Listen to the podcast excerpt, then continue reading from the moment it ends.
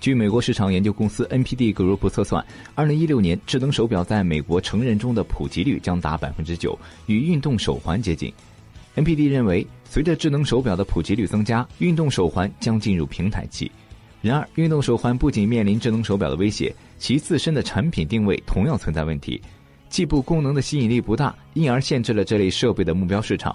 事实上，约有百分之四十的运动手环用户在购买这类设备后六个月选择停用。